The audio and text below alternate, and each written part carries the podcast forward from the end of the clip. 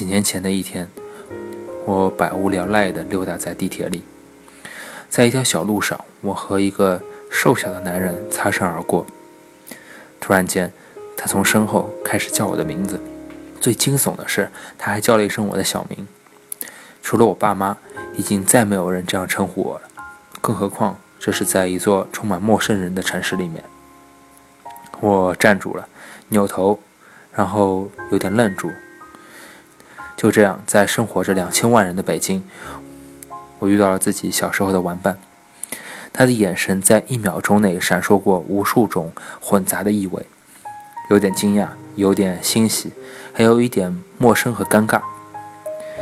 我脸上一定也浮现着一模一样的表情，虽然我们都表现得非常的克制，拿捏着适合而又掺杂着有点表演性的激动。北京的夏天，闷热的令人沮丧。正是正午，树荫抵不过阳光，人们人们慢慢的走着，知了放肆的叫着。那个瞬间，像极了我们小时候的暑假时光。每年暑假，我和他还有一群小伙伴，每天都混在一起踢球、抓蜻蜓，或者拿着水枪互相追来追去。对于小孩子来说，夏天的高温从来不是玩耍的障碍。不过现在，我们两个都躲在阴凉的地方说话。我们互相问及彼此的近况，以一种表现出关心却又绝对不是打探的语气。他在中关村上班，工作和技术有关，偶尔来这边办事。然后我们寒暄着找个时间来吃饭。因为忙着赶路，所以也就匆匆告别了。到最后，甚至还有一点点要逃离的意味。那次奇遇之后，我们再也没有碰到过面。也没有再联系，而在那之前，我们至少有十五年失去了音信。那期间，我们在不同的城市读大学，然后各自搬家，一群童年玩伴散落各地。搬家时彼此打了招呼，留下了联络方式，信誓旦旦的承诺要保持联系。但很快，所有人都忘记了一切。残忍一些讲，十五年后的这次偶遇，我们已经形同路人。只不过还认得出彼此的样子，还记得彼此的过去，如此而已，再无其他。后来我也不止一次的想过，为什么一直没有约出来坐坐之类的。逐渐也就明白了，我们其实并不需要彼此。即使真的坐下来吃一顿饭，我们所能做的也不过是在客气的氛围中追忆一下童年的糗事，互相问一些两个人都已经再无联系的玩伴的近况。最后一拍两散，成为彼此微信上一个永远不会亮起红点的僵尸联系人。至于友谊，我们可能都不是接续的，而是要平地重建。过去这么多年，我们各自经历了各自的喜怒哀乐，其实早已不是当时的那两个人了。重建友谊可能也不是很容易。或许我们都明白了这一点，说是重逢，更像是一种萍水相见。自那以后，我们再也没有在这座数千万人口的城市中擦肩而过。我们第二次从彼此的生活中又走丢了。走入社会之后，我们的社交圈突然变得又无限宽广，又非常浅薄起来。我们善于与更多人称兄道弟，对所有人介绍某某某是我的朋友，但我们都知道，这不过是一种充满社交礼节气味，而从未有人真正在意的称呼。倒是曾经那些互相了解、深入过彼此生活的朋友们，开始从我们的生活中淡去，直至消失。读大学的时候，班里有几个女生关系是非常好的，每天都黏在一起的那种。本来很多人一直认为这几个人的友谊会一直这样坚固下去，像电视剧中互相嫉妒又鼎力相助的那种闺蜜一样。但毕业后，事情有了一点点微妙的变化。有人出国，有人当妈，算不上四散天涯，也是各自有着各自的牵挂。时过境迁，际遇各不相同，圈子也没有互相的交集，联系就越来越少了。后来几乎就是断了。微信群常年没有声音，也没有人觉得该说点什么，或者有人说了一两句，也没有人接得下去。那种冷场更加振聋发聩，大家几年也见不到一次。有时有人想传个局，也各有各的事。后来有些推辞的原因，听起来巧合的像些借口，大家可能也是心知肚明的，也就嘻嘻哈哈、呵呵呵，也就算了。我曾经对她们闺蜜团中的成员表达过我的判断，我说你们其实基本上算是绝交了，但是人家不承认，对我翻白眼。后来又一次次的约会不成，我看推脱的原因越来越奇怪，看着朋友圈中渗透出的价值观也越来越相左，白爷也就翻得不那么孔武有力了。又转向扪心自问的环节，这到底是为了什么呢？有些人好像就是无法理解，人际关系永远处于微妙的变化之中。有些原本亲密的关系，就会在什么都没有发生、没有矛盾、没有误解的情况下，一点点变得冷淡，最终消失。这没有什么值得大惊小怪的。人心和生活本身就有很多变幻莫测的地方，生活的有趣和无奈之处也在于此。很多事就是无缘无故的会发生。后来，我和另外的朋友谈起这些走失的友情，那位朋友也很有感触。他很早就出国了，已经定居大洋彼岸。他听完我讲这些，念起自己的故事。他说，他曾有一位朋友，关系非常不错，经常一起吃饭聊天。对方等待办理移民手续的时候，有时经常会住到他家里。后来一切都办得妥帖了，关系也就一点点疏远了。人的情绪和环境有关。在国内还好，一切都是熟悉的，也就不太在乎一个人、两个人与自己的亲近或者疏远。但在国外，好像就有些不太一样了。虽然拿了国籍，语言也相通，但毕竟和老外隔着一层透明的墙，文化的隔膜让人更加在乎周围的朋友。从国内过去的老朋友，这种关系，这种关系可能像是一块位于大洋彼岸的文化飞地，一块心中更加私密化的唐人街。用彼此间能够懂的笑话和段子，构成一种难以轻传的亲切与安全感。所以，那位朋友从他的生活中抽离之初，他一直竭力全力的想挽回。开始，他一次次的打电话约对方吃饭，但对方都有各种原因推脱。后来，微信发过去，很久才回。再后来，发出去的微信就永远孤零零的悬挂在对话框里，没有人去看。我就是觉得那么好的朋友，不想就这么断了，这没道理啊！坐在咖啡馆里，他对我这样念叨。朋友的老公也开始劝他，何必这样上赶着呢？人家不想联系也就算了，最后也就真的算了。但直到现在，朋友还未能释怀。我就是不明白这是为了什么。我一直在想，是不是自己在什么地方做错了？好像这种想法很普遍，就像我们大学里的那个闺蜜团一样。一直有人在想，是不是发生了什么事儿，在不经意间得罪了对方，但人家好像又不好意思说破，或者是自己某个无心的玩笑触怒了对方，大家用疏远来表达不满。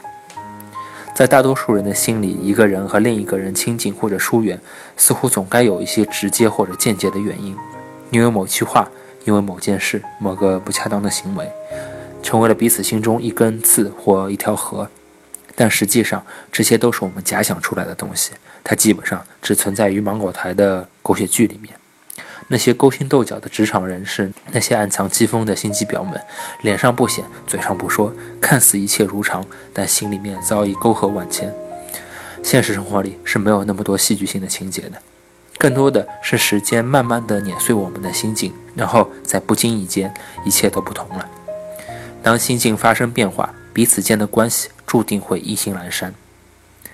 有时我们自己都不知道为什么就疏远了一个人，这就是生活的真相，没有原因，也没有起承转合。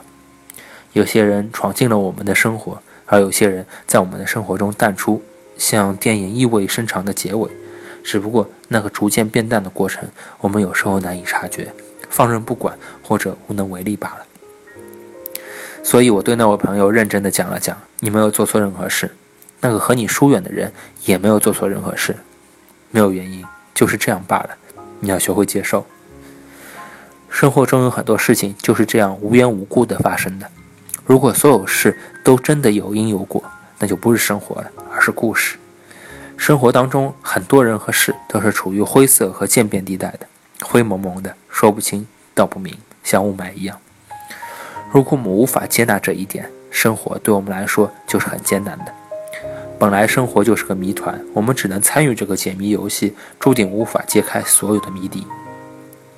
对大多数人来说，朋友是一种重要的关系，因为我们从小被告知，人类是一种群居动物，我们需要社交，而朋友是社交当中一种亲密而高级的形式，它意味着人们心灵相通，这听起来无比美妙。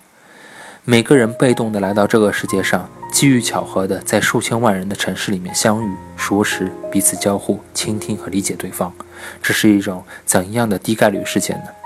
但是我们还是得清醒地承认，每个人真的就是一座孤岛。我们在漂流途中偶然与另一座岛相遇，可能我们从此彼此连成了一个大陆，也有可能转瞬间擦肩而过，永不相交。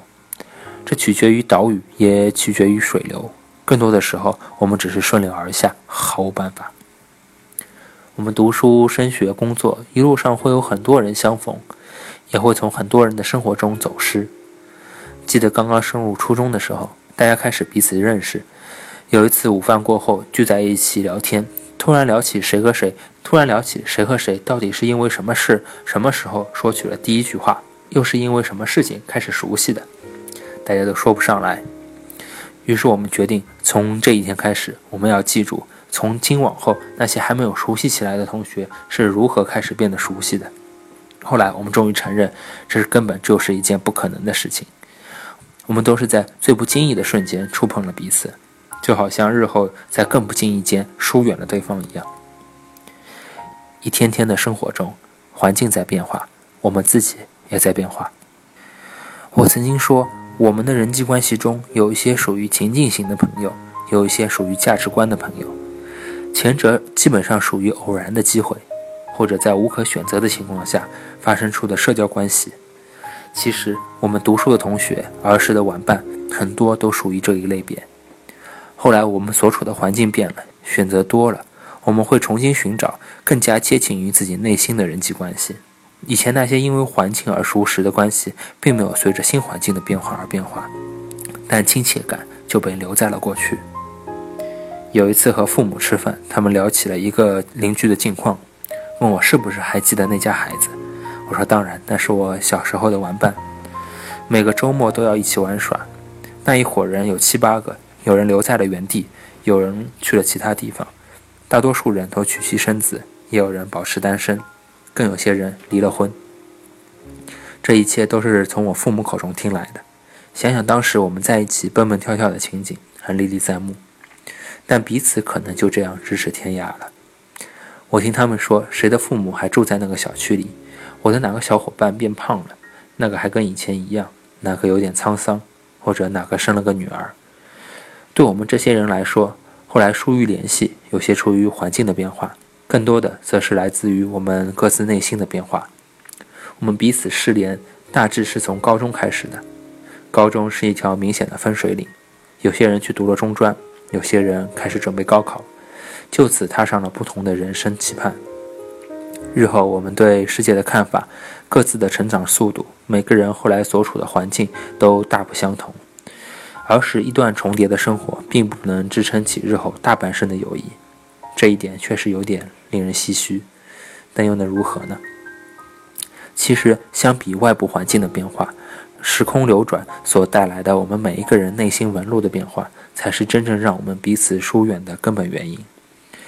成长期内的变化惊人，有些人却一直原地不动，有些人按部就班的长大，有些人困在了童年，有些人内心未老先衰，有些人变得游刃有余。友情作为一种互动的关系，需要齿轮的咬合。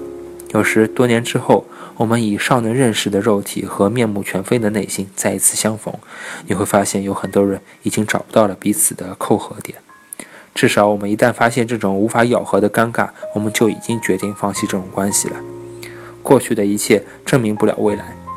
即使我们都努力把自己拽回当时的情景中，即使我们互相叫着儿时的名字，说着方言和土话，开着当年最亲密的玩笑，但也总有东西横隔在我们当中。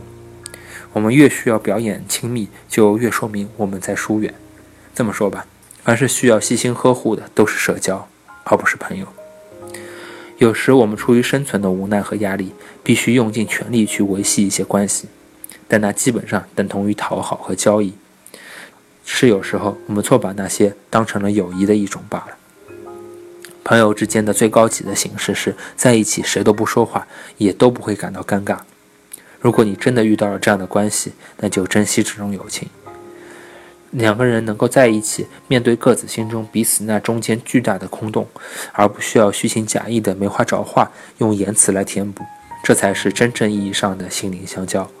当我们可以像独处一样自在地陪伴彼此，又不觉得对方突兀时，那才能叫做真正的朋友。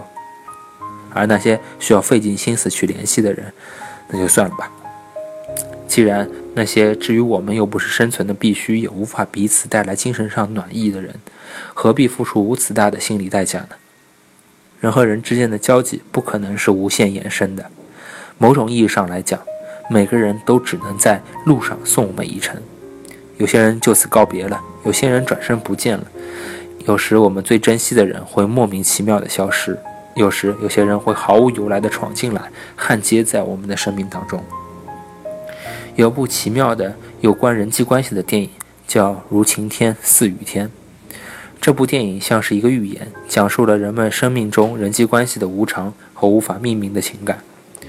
故事发生在一个如同博物馆般的宅邸中，脾气古怪的单身妈妈、小男孩和一位厨师一起生活。由于保姆的突然辞职，妈妈又要离家，这个富有但冷漠的家庭需要一位新保姆来照顾小孩的起居。与此同时，年轻姑娘艾莉诺与不思上进的男友分手了，又被餐馆老板辞退。急需工作的他来到这栋房子里。小男孩是个神童，热爱阅读，对作曲极有天赋，数学无师自通。但这些也令他注定无法融入同龄人的世界，甚至与成年人也很难和谐相处。但艾莉诺与他，除了开始时稍微有点磨合之外，几乎称得上是一见如故。男孩带着艾莉诺去那些昂贵的餐厅吃有机食品，艾莉诺带他去唐人街吃放了大量味精但味道绝妙的中餐。他们一起去看电影，一起聊天。更奇妙的是，很多时候他们都各说各话，但却能感到对方可以超越具体话题本身，抵达彼此想要表达的深层意味。一个智商和情商都超越自身年龄的富家小孩和一个潦倒的保姆，几个月的相处，他们之间却产生了一种旁人无法想象、透彻的互相理解。那是跨越年龄的友谊，超过友谊的亲近，更像极了爱情，却又绝对无法定义为爱情的东西。这部电影绝妙地拆解了所有的故事的定义，让那些界限分明的世俗概念在这两人间全然失效。电影中的小男孩和艾莉诺像是世上最孤独的两个人，但仔细想想，我们所有人都是这样，每天与一群朋友谈笑嬉戏，但谁能真正洞穿对方的内心呢？艾莉诺聊的都是成人世界的悲伤话题，关于适合的家庭和男友的争吵，自己对未来的迷茫，而小男孩说的是从出生到伴随自己的孤独，因为与众不同而产生的无可奈何的疏离。两个最孤独的人却建立起了一种超越世俗的亲密关系。开始是亲切，如果说这是朋友，但无论从年龄上还是经历上，他们都缺乏世俗意义上的朋友的基础。后来彼此间肯定有了超越友谊的感情，但如果说这是男女之情，但又绝对没有任何性的元素。而如果说那不是爱情，那彼此的难舍与交互，却又是只有恋人间才能激发出的东西，近乎缠绵又纯净的无以复加。这两人每一次情感的递进都贴合日常，但又超出了经验。人这种东西总有些玄妙之处无法说清。有的人相处一生却从未互相了解过，有的人在相遇一瞬间就能彼此洞穿。就如同这部《如晴天似雨天》中那句令人落泪的台词，真的很难相信，我和你只相处了几个月，感觉我像认识了你一辈子。这就是人性的奇妙，我们能如此奇妙的相遇，却又如此无奈的分离。即便在电影中那令人动容的关系中，最终还是会彼此淡出对方的世界。这就是生活，我们每天处于其中，真实的生活，没有铺垫和高潮。也没有起承和转合。有些人来了，有些人注定会走。既然如此，就不必纠缠于那些从我们生命中走失的人。如果我们彼此需要，我们终将回到对方身边。如果不是这样，即使你再大张旗鼓地寻找、维持、保留，他们也会永远的在你精神版图上成为一个盲点。有时，我们自己就是别人心中那个渐渐走失的人。